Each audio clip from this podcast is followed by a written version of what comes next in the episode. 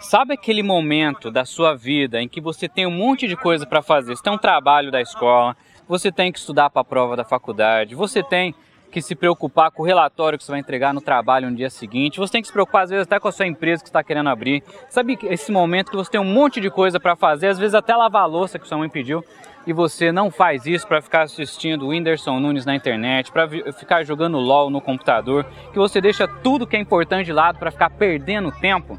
Sabe Cara, essa falta de produtividade. Hoje eu trouxe uma especialista aqui para falar com a gente, a Tati, para falar sobre como que a gente pode superar essa preguiça, como que a gente pode superar essa nossa não vontade de fazer coisas úteis. Eu trouxe uma convidada super especial que, por sinal, fez alguns cursos aqui, tem um diploma de Harvard para falar para a gente sobre preguiça, produtividade, como que a gente consegue parar de perder tempo em coisa inútil, que acho que é um, um dos maiores problemas que a maioria dos jovens tem. E antes de eu começar o papo, Tati, se apresenta aí pra galera. Quem é você, para quem ainda não te conhece? Oi, aqui é a Tati De Angelo e eu falo um pouco sobre produtividade. Tem um livro que chama Faça o Tempo Trabalhar para Você. Hoje ele já é um best-seller. Um best-seller, que maneiro. Olha só o nível da galera que a gente tá trazendo para conversar com vocês, hein? E o que é bacana é, ensina o tempo trabalhar para você e não você ficar trabalhando com uma correria louca, sem saber por onde começar, o que fazer primeiro e se tornar escravo, refém do tempo, que é o que muitas pessoas têm vivido. Me conta um pouco da sua história, conta um pouco da sua história para a galera. Eu vou contar uma, um pedaço da minha história, que é onde eu comecei a minha carreira profissional. Na época, eu comecei a trabalhar numa faculdade, vendendo cursos de pós-graduação, e eu ganhava 500 reais por mês. E claro, como vendedora, eu poderia fazer meu salário, poderia ganhar muito mais que 500 reais se eu vendesse muito. E por isso eu comecei a trabalhar 15 horas por dia, de segunda a segunda-feira, achando que o segredo era trabalhar muito para ter mais resultado. O que, que aconteceu? Lá na, tinha um ranking de vendas, né? Então a gente via todo final de cada mês quem que ficava em primeiro lugar no ranking. E adivinha quem ficava em primeiro lugar? Não era eu. Mesmo trabalhando mais do que todo mundo. E aí eu comecei a me questionar. Eu falei: o que está acontecendo? Por que, que eu trabalho mais que todo mundo e não consigo ter resultado? Foi quando eu descobri que a produtividade está muito linkada a trabalho inteligente, a trabalho estratégico, e não a trabalhar muito, a ficar ocupado o tempo todo.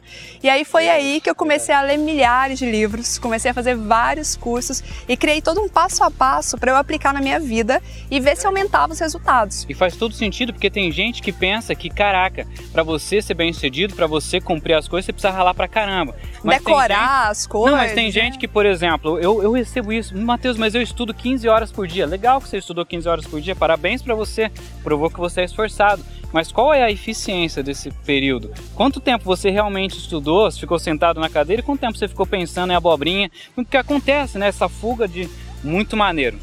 Exatamente. Às vezes você está lendo um livro, mas não está prestando atenção no livro, não está presente naquele momento. E é uma das coisas que eu conto muito nas minhas palestras. Uhum. É uma história que eu aprendi lá na escola quando eu convivia com meu primo chamado Murilo.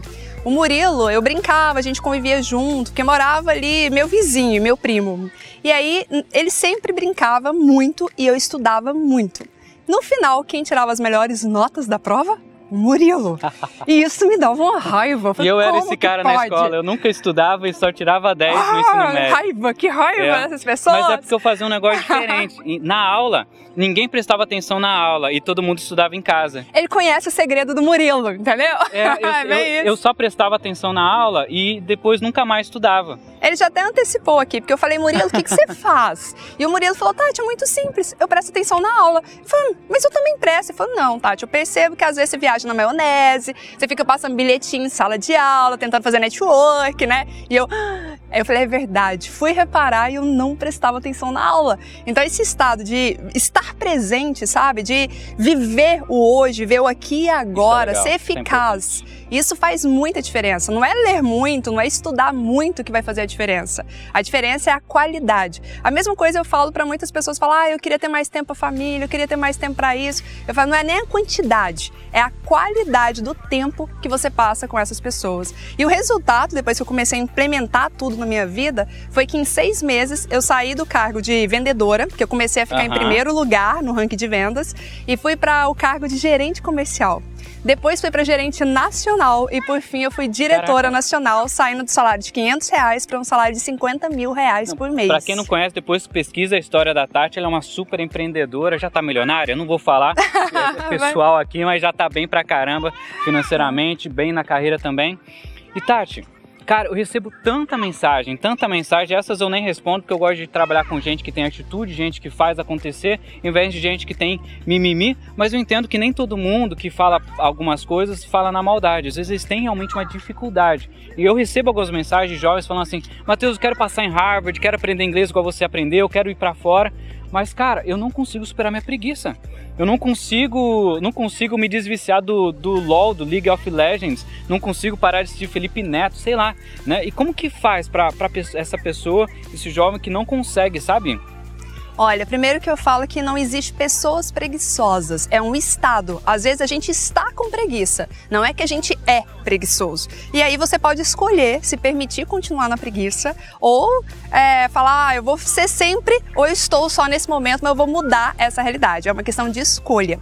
E por que, que a preguiça muitas vezes acontece, Matheus? Porque a pessoa às vezes tenta alcançar uma meta e não consegue atingir essa meta. E aí ela desmotiva o estado Legal. de desmotivação da pessoa tende ela a faz, fazer com que ela não tente mais. Não, não vou tentar porque fiz uma vez, não deu certo. Às vezes até o medo da frustração, o medo de dar errado pela segunda, pela terceira Excelente. vez. Muito Por isso bom. que tem uma frase de Henry Ford que eu gosto muito, que fala assim: existem mais pessoas que desistem do que pessoas que fracassam. Então a questão é a gente perseverar e muitas pessoas não estão afim de perseverar. Às vezes fica até com medo do erro dos pais. Ah, meu pai tentou e não conseguiu, então não vou nem tentar, porque o risco é grande de eu não conseguir também. E aí é onde vem a preguiça. Então tem uma dica bem bacana que eu utilizo que chama Kaizen. Ela é de uma metodologia japonesa que conheço, fala. Conheço. Você conhece? As grandes indústrias no Brasil utilizam, né? Ela é bem conhecida. Fantástico. Aí. Que ajuda demais a vencer a preguiça e criar novos hábitos. Que é o seguinte: tudo que você for criar de novo hábito, de novo comportamento, usa a técnica do um minuto. Tipo, ah, eu quero começar a malhar. Vou malhar um minuto por dia. Só um minuto, nem mais nem menos. Ah, mas um minuto é muito pouco. Começa devagar. Depois você vai aumentando gradativamente. E aí a pessoa fala: ah, se é só um minuto, eu consigo fazer. E aí o ato de você saber que você consegue fazer e de ter pequenas vitórias no meio do percurso, isso faz completa diferença. Uhum. Então eu sempre falo da importância da gente comemorar cada conquista, porque isso reabastece, traz um novo ânimo, um combustível uhum. extra para que a gente consiga continuar ao invés de parar. E você acredita que eu falo sobre isso no meu livro, mas eu uso uma outra vertente. Eu, eu uso isso para a gente começar a ter disciplina de fazer as Legal. coisas. Uma vez eu estava conversando com. Quando eu comecei a aprender a tocar piano, para quem me acompanha sabe, aprendi a, to... aprendi a falar inglês em três meses sozinho, aprendi a tocar violão em uma semana, aprendi a tocar piano em seis meses, tudo sozinho, com muito esforço pessoal. E aí a galera, qual que é a fórmula mágica? Qual que é a fórmula mágica? Uma vez eu vi um maestro falando numa palestra, ele falou exatamente o seguinte para mim: eu consigo ver minha orquestra e Cara, quando um músico ele não pratica por um dia, ele perde um dia de prática, o músico ele percebe que ele piorou. Quando ele não pratica por uma semana, a orquestra inteira percebe que o cara não praticou e que ele piorou, que ele regrediu. Você sabe que eu toquei violoncelo cinco anos, né? Ó. Oh. Tá vendo? Cinco anos. E aí as pessoas falam, Tati, por que você não toca violoncelo ainda? Porque o violoncelo, qualquer, às vezes, um fio de cabelo desafina Exato. e fica ruim. E a performance também tem que ser muito boa para você acompanhar as notas.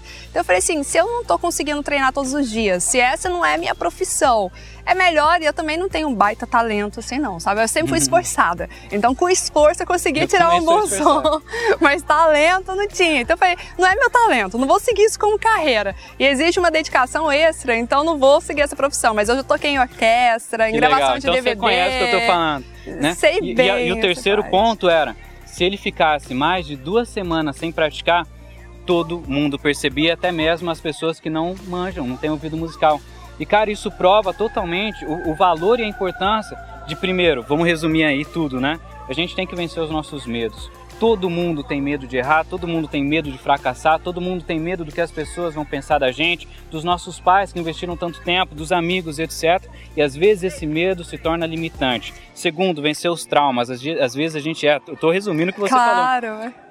Vencer os traumas, vencer as dificuldades que a gente teve no passado, mais experiência. Ao invés de ter esse trauma, mude a perspectiva. Você errou? Legal, o que, que eu posso fazer agora para melhorar isso, para não cometer esse erro de novo? E não se importe se você está errando bastante ou se você está errando pouco. Se importe em sempre caminhar e caminhar para frente, não importa quantas pedras tenha no seu caminho. E terceiro, tenha disciplina de você fazer isso constante, seja por um minuto por dia, ou seja, por 50, por uma hora, por duas, por 15 horas, seja lá o que for. Isso que você falou é super importante, a gente saber se perdoar. Fala, Tati, eu vacilei um dia, não consegui. Se perdoa e recomece. Recomece quantas vezes for preciso. E talvez o resumo de tudo que a gente falou aqui, eu acho que foi a grande lição que eu aprendi com a Tati, é a seguinte: se você quer vencer a sua preguiça, você quer parar de perder tempo com coisas inúteis, a solução nunca vai estar fora nunca vai estar no outro. Nunca terceirize essa culpa, porque a culpa disso estar acontecendo, ela é 100% sua. E você só vai conseguir superar isso a partir do momento que você assumir isso e começar a mudar suas próprias atitudes. E uma dica extra é a gente saber separar o momento de pensar do momento de agir. Porque eu percebo que muitas pessoas ficam com preguiça porque Boa. no dia a dia Boa. é o dia da execução, é o dia de ter atitude, é o dia de agir. Quando a gente planeja, sonha, a gente está em outro estado mental. Então ali a gente até tem mais entusiasmo, força tal, mas no dia a dia não fique pensando, porque se você pensar muito, você vai se convencer de que é muito melhor assistir outros vídeos, até como uma forma de fuga. É muito melhor ir para o YouTube, YouTube, é muito melhor ir pro Netflix, pro videogame, Cara, tantas outras dica, coisas. Adorei. A sua Exato. dica é pensa menos e faça mais. Isso, é isso? a melhor forma de Caraca, agir é adorei. é pensar menos adorei. e começar a ação. Adorei. Pensa menos e faça mais. Tamo junto, galera. Obrigado, obrigado, Tati, por Obrigada. vir aí. Quem quiser saber, eu vou deixar aqui embaixo nos, na descrição um pouco mais sobre a Tati, né? Para vocês que quiserem acompanhar. Tamo junto, galera. Um grande abraço. Valeu. Valeu.